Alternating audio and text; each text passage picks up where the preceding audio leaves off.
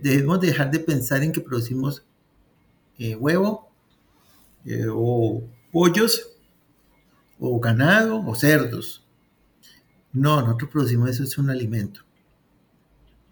Alimento en forma de carne de cerdo, alimento en forma de carne de, res, alimento en, carne, en forma de huevo, alimento en, en forma de carne de pollo. Nosotros producimos un alimento. Y cuando uno produce un alimento, tiene que ser responsable. Bienvenidos a Avi Podcast, una línea directa con los principales referentes de la industria avícola. Avi Podcast solo es posible gracias al apoyo de empresas innovadoras que creen en la educación continua. El ANCO es ver crecer a nuestros animales con salud. Favor Animal Health Corporation. Animales saludables, alimentos saludables, un mundo saludable. Síguenos en redes sociales y Spotify para tener acceso a información de calidad, continua y de acceso gratuito.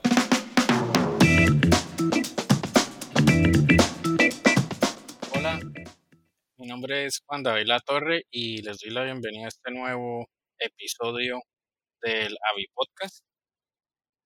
En, en este episodio vamos a hablar sobre lo que es la perspectiva del crecimiento sostenible para América Latina.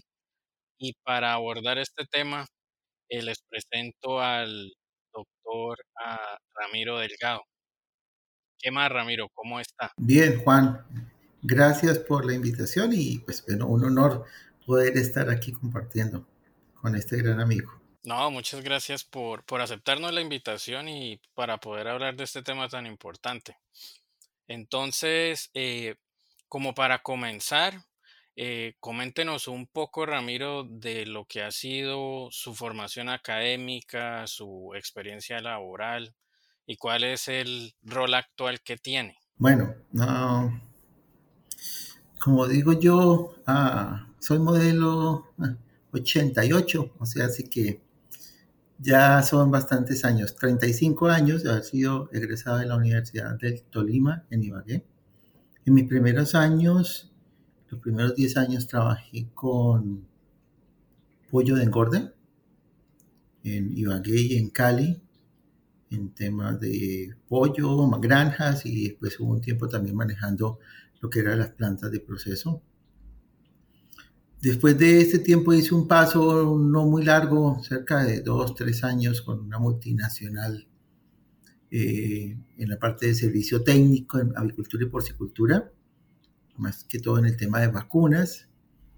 Y bueno, estando allí, se me presentó la oportunidad de volver al campo, como digo yo, y regresé al campo, regresé a granjas, y ya los últimos 22 años, 23 años. en ese tiempo he estado en la empresa Nutriavícola, una empresa de ponedoras, huevo de mesa que está acá en la zona del Valle del Cauca en Colombia. Y ah, bueno, me ha tocado pues ver todo el tema, de parte del tema que estamos hablando de la transición en el tema de, sostenibilidad de, la, industria. Hoy soy el director técnico encargado de todo lo que tiene que ver con producción, encargado de todo lo que tiene que ver con sanidad, bioseguridad, eh, también con temas de nutrición. Eh, tenemos nuestro nutriólogo, pero pues digamos que también participamos también en esa parte.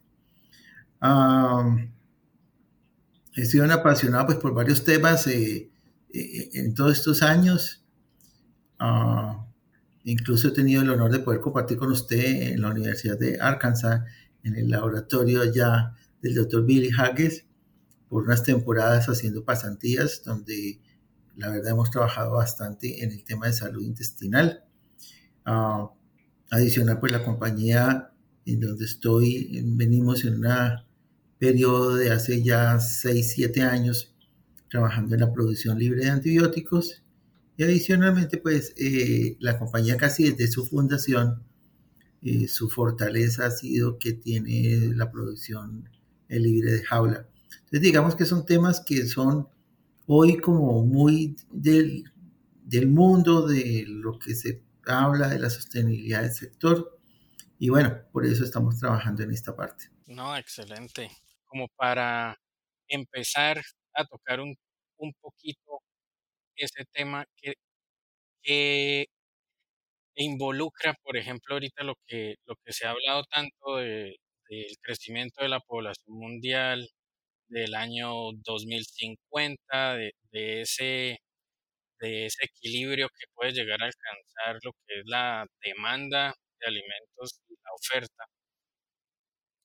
Eh, ¿Cuál cree usted que es el, el, el rol que tiene América Latina para suplir esa demanda alimenticia? Porque muchas veces eh, las miradas eh, están sobre América Latina. Definitivamente, Juan, y yo lo he dicho en varias oportunidades, en varios escenarios.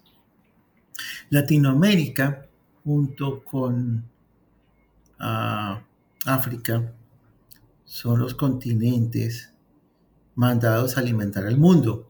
Yo lo digo en esa forma. ¿sí? Europa ya no tiene capacidad. Eh, de, además, con, con la cantidad de restricciones también que tienen, ellos están quedando casi sin producción. Europa está volviendo un, un continente importador, porque sus, son tantas las restricciones que tiene que en realidad producir en Europa es muy complicado. Cualquier producto que hablemos. Asia, que es, uno, que es el continente que más está creciendo, sobre todo lo que es China e India, ahora que pasó a ser el, el país más poblado del mundo, tienen unos requerimientos gigantescos de alimento, pero ellos no son capaces, son tantas personas que por más que Asia sea un continente muy grande, no tienen la capacidad para producir el requerimiento que tienen de casi 3 mil millones de personas entre China e India. Entonces, ¿qué queda?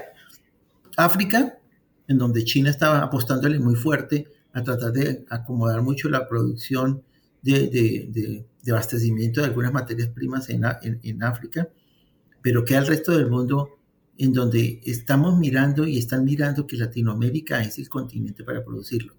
Primero que todo tenemos las tierras, tenemos el clima, tenemos las personas para producir. Entonces por eso se considera que, que Latinoamérica es el continente que a futuro está mandado a alimentar al mundo. Así lo digo literalmente. Y ya pensando en eso, ¿cuáles cree usted que son los principales desafíos que la producción latinoamericana va a tener que atravesar para, para llegar a esa finalidad? Bueno, lo primero que tenemos que trabajar es la producción de materias primas. ¿sí? A excepción de Brasil y Argentina, que son productores y exportadores de granos, los demás países somos importadores. México importa de Estados Unidos, Centroamérica importa de Estados Unidos, Colombia importa de Estados Unidos y en algunas ocasiones también de eh, Brasil o Argentina. Perú, Ecuador. Somos un, desafortunadamente en este momento, somos un continente dependiente de las exportaciones, o bien sea de Estados Unidos, o bien sea de Argentina o de Brasil. Y eso tiene que cambiar. Si vamos a ser el continente que alimentar el mundo, tenemos que aumentar nuestra producción de materias primas. ¿sí? Hay, es lo primero que tenemos que hacer. Cuando estamos hablando de materia prima, estamos hablando de soya, estamos hablando de sorgo, estamos hablando de maíz. Tenemos muchas tierras en, en, nuestros países donde se puede producir. Desafortunadamente somos países ineficientes en la producción. Tenemos que, lo primero que tenemos que hacer es aprender a producir mejor. Porque si no aprendemos a producir mejor, pues no vamos a ser capaces de alimentar animales bien y si no vamos a ser capaces de alimentar más animales, vamos a seguir o dependiendo de las importaciones o no vamos a poder responder al reto de alimentar el mundo. Ese es el, el mensaje que yo dejo en cuanto al tema de, de arrancar con las materias primas. Después de arrancar con las materias primas, tenemos que también hacer un cambio de chip. ¿Y a qué me refiero en el cambio de chip? Tenemos que considerar que nosotros eh, a veces de pronto esa es una de las dificultades que yo considero los latinoamericanos no producimos, debemos dejar de pensar en que producimos eh, huevo eh, o pollos o ganado o cerdos. No, nosotros producimos eso, es un alimento. Alimento en forma de carne de cerdo, alimento en forma de carne de, res, alimento en, carne, en forma de huevo, alimento en, en forma de carne de pollo. Nosotros producimos un alimento. Y cuando uno produce un alimento, tiene que ser responsable. Yo creo que a ninguno de nosotros nos gustaría ir a un restaurante en cualquier parte del mundo y ver que preparan mal nuestra comida que nos van a dar a nosotros. Lo primero que haríamos nosotros sería, creo que sería no comer más en ese restaurante y no volveríamos. Porque nosotros queremos que nuestro alimento nos lo produzcan bien. Entonces, y cuando hay bien, no es solo producir en cantidad, sino en calidad. Y cuando hablo de calidad, hablo de inocuidad. Y cuando hablo de inocuidad, hablo de enfermedades transmisibles, por ejemplo, salmonella, o hablo de inocuidad cuando hablo de residuos, ejemplo, antibióticos. Entonces, esa es una parte que considero que es muy importante y es que vamos a producir más. Qué orgullo que vamos a alimentar el mundo, pero tenemos que aprender a que no es solo producir cantidad, sino producir más cantidad de alimento, pero con calidad y con inocuidad. En el ANCO ofrecemos productos y servicios para la prevención, el control y tratamiento de las enfermedades de los animales. Cuidando de la salud y el bienestar animal, colaboramos con los productores en garantizar la disponibilidad de alimentos inocuos y de calidad para la nutrición humana.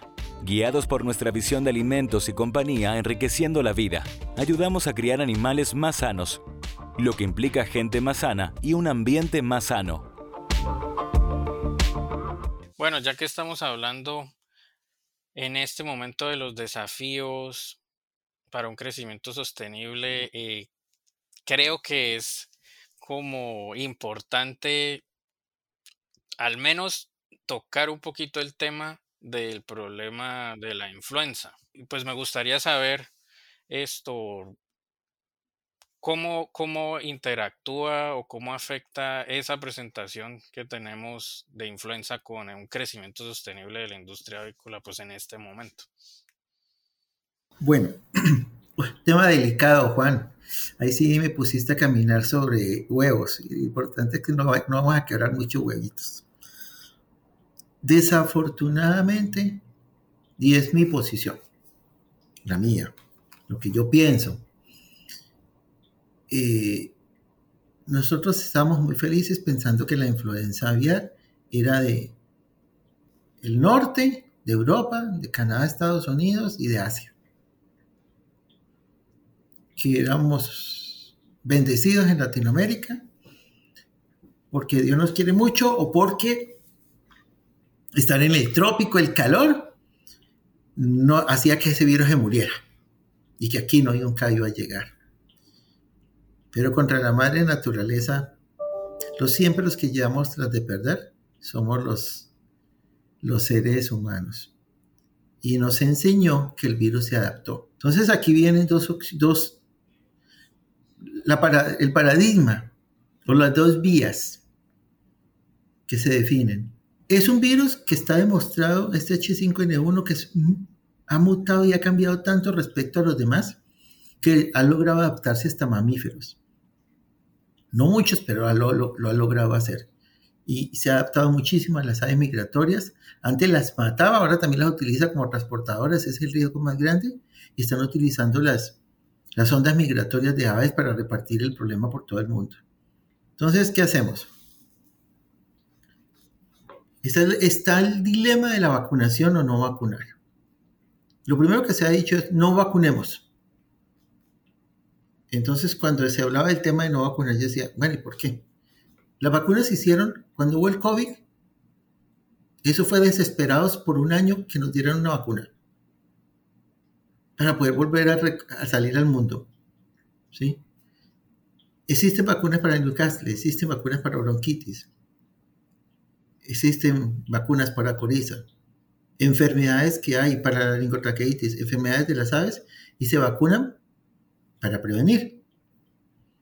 Pero cuando llegamos a influenza, No. Aquí no puede un país tener influencia aviar porque le bloqueo inmediatamente el mercado mundial, si es un país exportador. Si vacuno, lo bloquean porque vacunó. Ese país está tratando de parar una mortalidad, está tratando de que no se muera el alimento y los países compradores lo que hacen es bloquearlos diciéndole, no señor, si usted vacuna, no tengo ningún caso, pero si usted vacuna, por estar vacunados, no le compro. Entonces, los grandes exportadores, en donde aquí hay dos cabezas que llevan Estados Unidos y Brasil, dicen, no, no se puede vacunar. Y entonces en la ONSA se llegan las políticas, llegan todos los países a la ONSA a decir, bueno, entonces que unos dicen que vacunemos, otros que no vacunemos, y empieza la presión comercial de que no se permita la vacunación. Una vacunación que puede salvar vidas de animales y, salvar, y por ende salvar comida. Entonces, esto se ha vuelto más un tema de comercio.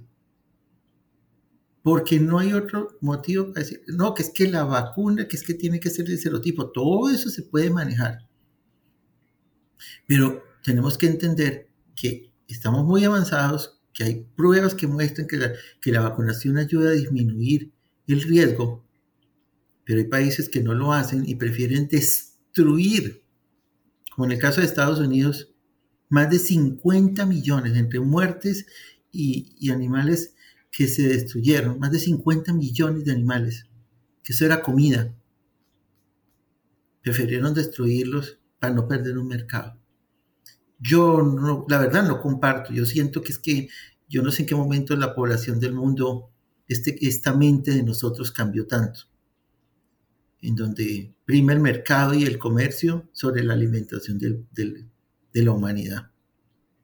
Entonces yo considero que si tenemos que vacunar a los animales, como lo repito, como dije ahora, ojalá solo sea por un tiempo, para poder salvar vidas de animales y por ende salvar nuestro alimento, y eso se llama seguridad alimentaria, pienso que sí lo deberíamos hacer. Pero si lo miramos, hay muchas discusiones. Hace poco en Europa, hace un mes, eh, Europa ya empezó a dar cierto tirón hacia, hacia a correrse, hacia pensar en, vacunar a algunos países. Francia es el primero que alzó la mano a decir que vacunar sobre todo las, eh, las explotaciones comerciales de patos. Hace unas tres semanas hubo una reunión en, del Council de Huevo, de Mundial, eh, creo que fue en Barcelona, entonces un grupo trabajó sobre ese tema. Conclusión en el tema de aves de larga vida es que debería pensarse en alto riesgo en vacunar, porque hay que proteger el negocio, hay que proteger las aves y hay que proteger, hay que proteger a la comida. Bueno, y ahorita ya pensando en lo que es el crecimiento sostenible de la producción avícola, eh, ¿cuál piensa usted que es el, el rol, el papel que tiene el consumidor al respecto y, y qué se puede esperar de, esa presión ¿no? que ejercen los consumidores para poder mantener un, una producción avícola sostenible. Mira Juan, te voy, a, te, voy a, te voy a resumir y luego te lo explico un poco más. Ah, ahí cerca de su casa, ¿sí? Ah, en Bentonville, media hora de su casa, existe la primera tienda de Walmart. Hoy la tienda de supermercado más grande del mundo. Y alguna vez allá visitando ya un poquito la historia del señor Walton, encontré este mensaje que yo creo que me recordaré toda la vida de él. Y cada que puedo lo repito. Al cliente hay que darle gusto. Si queremos crecer, tenemos que consentir al cliente. Porque al final y al cabo el cliente es nuestro jefe. El consumidor es nuestro jefe. Tú puedes producir el mejor producto del mundo. Pero si no convence al cliente o al consumidor de que ese producto es el mejor del mundo, te quedas con el mejor producto del mundo sin venderlo. Ese, quien tiene la sartén por el mango es el consumidor. A veces a los productores nos olvida eso y pensamos que la sartén la tenemos nosotros. Pero la sartén la tiene el consumidor. Ahorita hace poco, hace un par de semanas, me enteré cómo eh, el consumidor en Estados Unidos está bloqueando a tres empresas multinacionales gigantescas por unas campañas publicitarias y por las redes sociales los consumidores empezaron a hablar y a bloquear a esas empresas para que no les compren. Ese es el poder del consumidor. Es el que compra, es el que tiene el dinero en el bolsillo. Y entonces aquí hay dos opciones. ¿Cómo hago yo para que el dinero que tiene el consumidor en el bolsillo me lo pase a mí y no se lo pase a otro? Tengo que convencerlo de que mi producto es mejor en diferentes formas, en precio, en calidad, en inocuidad, en sistema de producción, en cómo cuido el planeta. entonces tengo que como empresa, como productor, pensar que el que tiene la sartén por el mango es el consumidor y yo tengo que conquistarlo. Acuérdese pues cuando usted conquistaba con flores, con chocolatinas, hay que conquistar al cliente. ¿Sí? Si queremos que ese cliente esté contento con nosotros. Entonces, ¿qué toca hacerle? ¿Qué señor consumidor usted qué quiere? Y aquí entran las generaciones. No es lo mismo consentir a una persona de más de 50 años, los famosos baby boomer, ¿sí? Que pensamos diferente, que lo que nos interesa es que por, ah, por 5 dólares nos den 20 kilos de carne de res. No importa cómo se produce la carne. Lo importante es que nos por 5 dólares mucho. O los millennials o, o la generación Z o los que vienen de para atrás, que a ellos no es que les interese tanto, sí les interesa el precio, pero a ellos les interesa más es cómo se produce, dónde se produce, quién lo produce, ¿sí? ¿Cómo afecta el planeta lo que yo me estoy comiendo? Ahí es donde toca llegar a convencer a ese cliente. Entonces, ¿qué toca? Tenemos que nosotros empezar a cambiar nuestro chip. Vuelvemos al chip de que no es producir mucha cantidad de producto. No sé, voy a un ejemplo. Dando antibiótico todos los santos días de la producción. Ah, pero esos pollos salieron súper gordos. Una conversión de 1.25. Buenísima. Un rendimiento en canal y un rendimiento en pechuga excelente, espectacular. Desde el punto de vista productivo, saco pecho. Me van a dar una medalla, la casa genética, por esos resultados míos. Pero estoy dando son ejemplos, pero para eso tuve que utilizar a veces mucho antibiótico. De pronto eso no le importa a las personas de más de 50 años porque nos criaron ese, en la cantidad y decimos, ah, dejo, comemos y nunca nos pasó nada. Pero los jóvenes, no, ellos sí preguntan, ¿y cómo los crían? ¿Y dónde los crían? ¿Y qué les dan? Y, y entonces le empiezan a exigir a los gobiernos y al Estado, garantíceme que lo que ustedes están produciendo, lo que me están vendiendo los productores, garantíceme usted, señor Estado, que eso no tiene antibióticos que es sostenible con el planeta, que no contamina. Ay, entonces ya empieza el tema de la responsabilidad. Entonces, ¿qué hacemos nosotros? Si no pensamos en el futuro, sigamos produciendo cantidades. Pero si nosotros pensamos en que la empresa siga 30, 40, 50, 60 años adelante, tengo que pensar en qué quiere el, niño de 15 años de hoy pues hoy el de 15 años no compra. Compra la mamá o el papá. Pero dentro de 15 años o de 10 años, es el que va a comprar. Si yo tengo que empezar a cultivarlo, a conquistarlo, para que dentro de 10 años él me siga comprando a mí. Entonces, si me sigue comprando a mí, como empresa, voy a seguir siendo sostenible.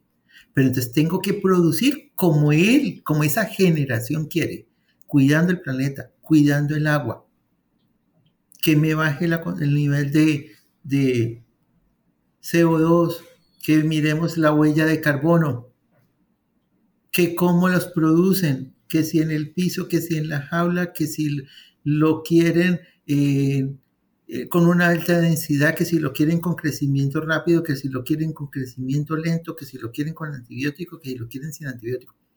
Hay que saber qué quieren ellos y empezar a producir para esas nuevas generaciones que en 10 años van a ser el futuro consumidor.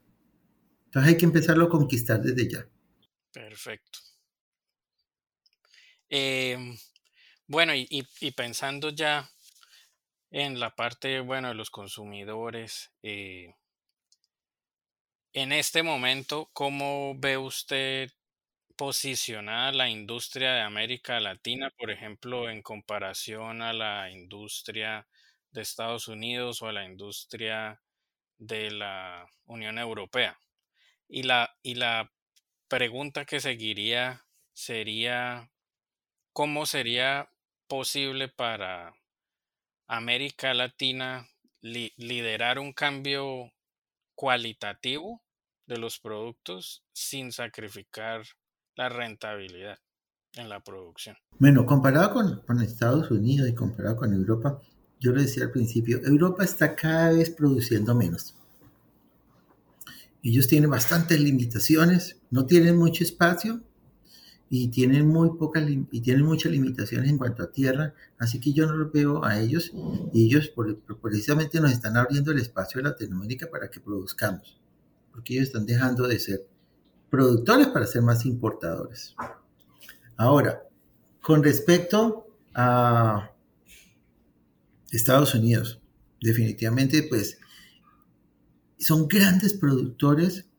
Si uno mira los resultados, no son los mejores resultados técnicos del mundo, pero por su nivel de escala, eh, pues son los grandes productores, son productores de materia prima, así que sus costos de producción llevan una ventaja sobre Latinoamérica, digamos a excepción de Brasil y algo de Argentina, que producen, pues al, al ser productor de materias primas también puedo producir una alimento más económico.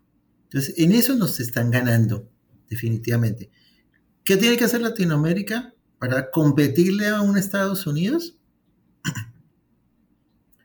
Como decíamos ahora, empezar a producir sus materias primas. No ser tan dependiente de, por ejemplo, de Estados Unidos para que bajen los costos de producción. Porque Colombia, envía, por dar un ejemplo, es considerado uno de los países de que mejores resultados tiene zootécnicos. y lo dicen muchas de las casas genéticas. Pero a veces los resultados zootécnicos o productivos no son suficientes y los costos de las materias primas son muy altos. Entonces, lo primero que tenemos que hacer es producir materias primas más económicas, que con el nivel de productividad, al ser como tan eficientes los países latinoamericanos, con seguridad podríamos llegar a ser competitivos con los otros países, grandes productores hoy. Tenemos aquí en Latinoamérica también a Brasil, que es un gran productor, es un productor no solo de granos, sino también de pollo, de huevo. Hoy son el número uno, el número dos, perdón, después de, de, de México, ¿sí? Y eso que ya se habla que en millones de huevos, eh, Brasil está que se pasa a México en la producción de millones de huevos anuales. Entonces, aquí tenemos al gigante al lado nuestro en Latinoamérica, que digamos que lo ha sabido hacer. Yo, yo digo que Brasil en ese sentido lo ha sabido hacer, porque se concentraron mucho en la producción de materias primas son muy fuertes en equipos, son fuertes en genética, son fuertes en la producción. Entonces, casi que utilizar en parte ese ejemplo de Brasil para replicarlo en los demás países. Eh, y, en, y en el caso, por ejemplo, de, de tendencias de mercado, ¿cuáles son como esas tendencias que, que usted ve ahorita que tienen como mayor peso? Teniendo en cuenta también pues eh, la presión del consumidor, pero por ejemplo, eh, había escuchado en el caso de la producción de, de huevo que, la, que había un incremento en la tendencia de vender huevo cocido o huevo saborizado. Eh, como que, nos puede comentar acerca de esas tendencias? en este caso, por ejemplo, puede ser eh, relacionada a, la producción de huevo. Bueno, en ese tema tenemos que mirarlo casi que por países. ¿sí? Estados Unidos es muy fuerte en el tema de huevo líquido, el huevo cocinado y huevo en diferentes formas, ¿sí? Entonces, eh, son un alto consumidor de huevo en, ese tema, pero hay muchos países, y, aquí en Colombia donde yo estoy, desafortunadamente, es la verdad, el, el mercado del huevo líquido o pasteurizado o de ovoproductos no pasa de un 5%. ¿Por qué? Porque el consumidor estamos acostumbrados a que, que huevo es en cáscara. Si no está en la cáscara, no es huevo. Y así son muchos de los países. Así que hay que seguir trabajando muchísimo en enseñarle al consumidor, esto es la clave, en enseñarle al consumidor cómo comer huevo. Todavía tenemos en Latinoamérica el concepto digamos que México sí, porque eh, está el tema de las tortillas, pero en el resto de los países tenemos el concepto de que huevo solo es para el desayuno. Y si le ofrecemos a alguien un huevo al mediodía o en la noche, dice, ¿y por qué huevo por la noche si el huevo es para por la mañana? Tenemos que empezar desde el niño a cambiar ese concepto. A enseñarle que el huevo se come en la cáscara, pero se come en el desayuno, pero también hay muchas recetas, muchas, para poder comer huevo al mediodía, seguir transmitiendo lo que se le transmite a los deportistas en los gimnasios, que el huevo es una fuente de, energía para las personas que están haciendo dieta, les mandan y recomiendan el huevo cocinado, ¿sí?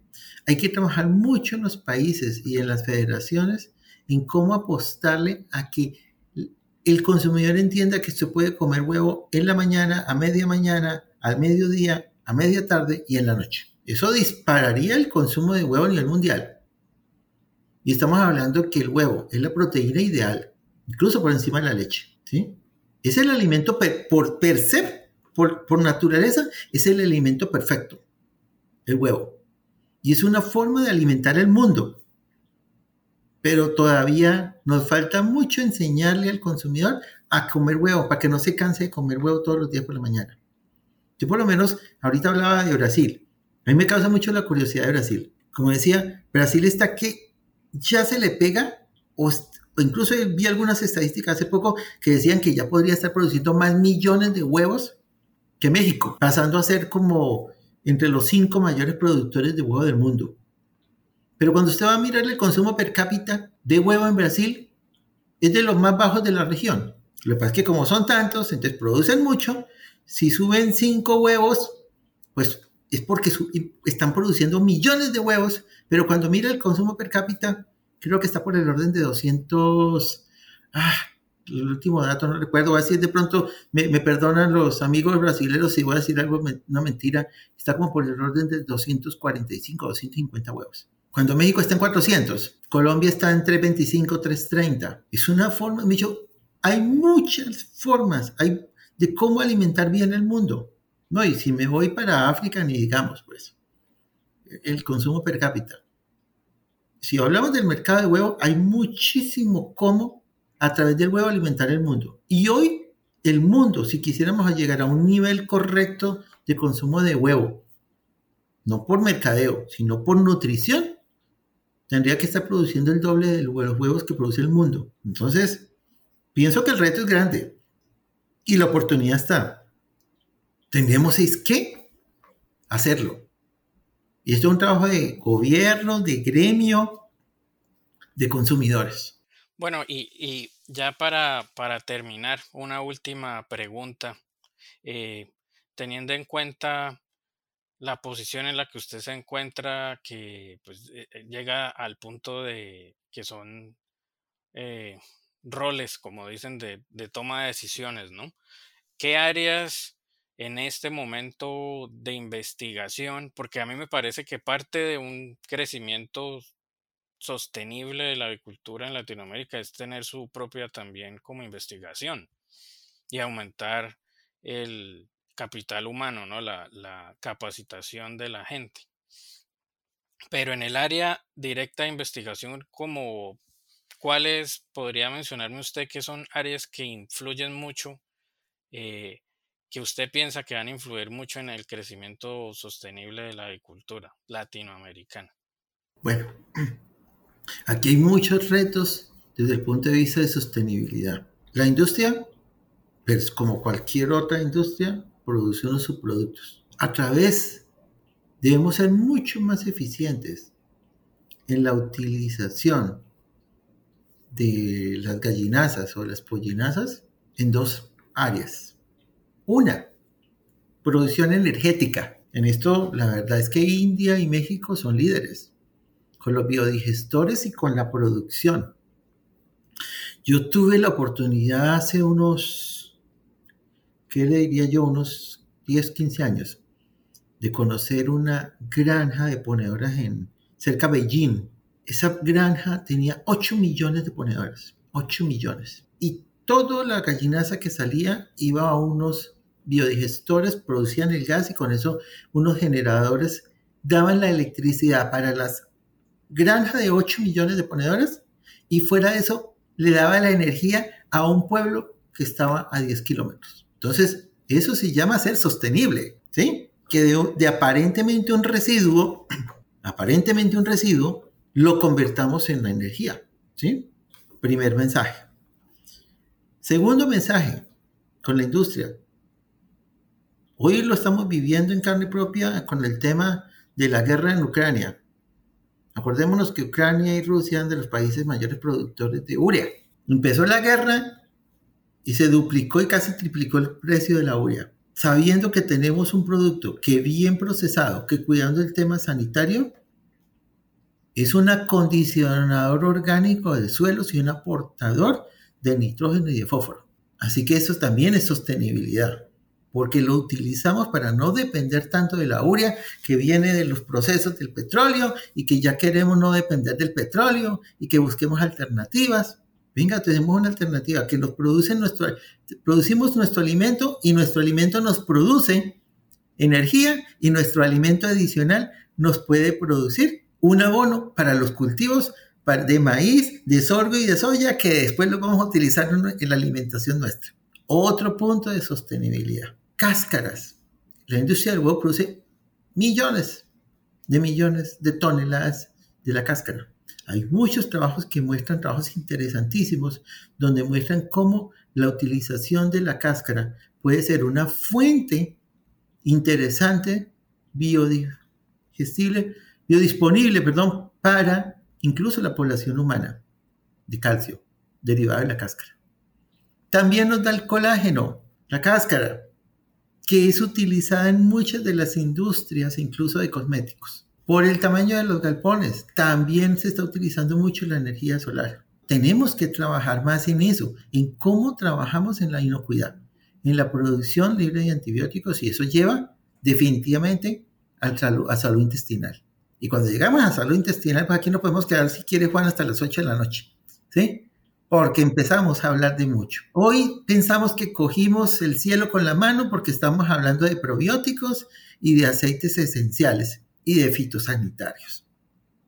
Y fitogénicos, perdón. Y me da risa. Vaya, mire la cultura egipcia. Los egipcios, los griegos, los romanos, los chinos, ¿De cuántos miles de años estoy hablando cuando hablo de esas culturas? Estoy hablando de miles de años. Ellos ya los usaban.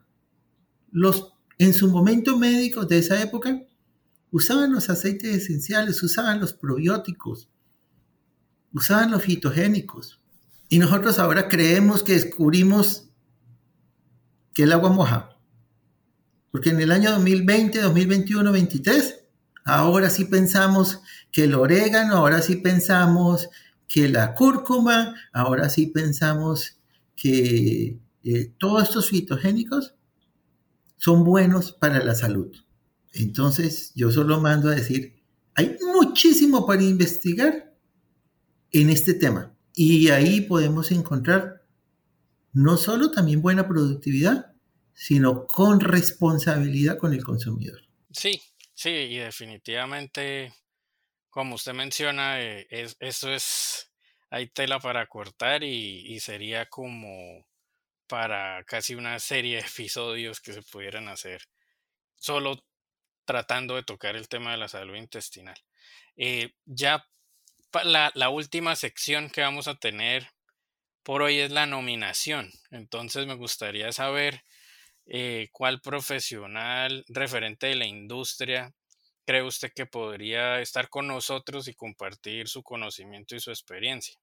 Juan, mira, yo te recomiendo a alguien que es un gran amigo mío y que comparto mucho de, con él cuando nos sentamos a hablar de los temas que hemos tocado hoy, porque él también ve el mundo de esa forma y pronto lo ve mucho más grande porque él mantiene viajando por todo el mundo. Y yo te recomendaría que hablaras con el doctor Mario Pence, el profesor Mario Pence de Brasil. Para mí es un referente de la industria mundial, lo respeto mucho y, y es muy interesante hablar con él. Y yo se los recomendaría que, se sentaran a hablar con él, porque es mucho, es mucho lo que el doctor Mario tiene para compartir con nosotros. Excelente, excelente, excelente y ojalá lo podamos invitar y que comparta con nosotros. Pero por ahora, pues no me queda más que agradecerle por este tiempo que compartió con la gente que lo va a escuchar, que, va a estar eh, mirando o escuchando lo que es el AVI Podcast y pues eh, nos estaremos hablando eh, a futuro y seguir conversando sobre estos temas tan interesantes. Me alegro saludarte. Muchas gracias por su tiempo, doctor Ramiro. Si te gustó este episodio, no dejes de compartirlo con otros profesionales para que más personas puedan tener acceso a la palabra de los principales referentes de la industria avícola.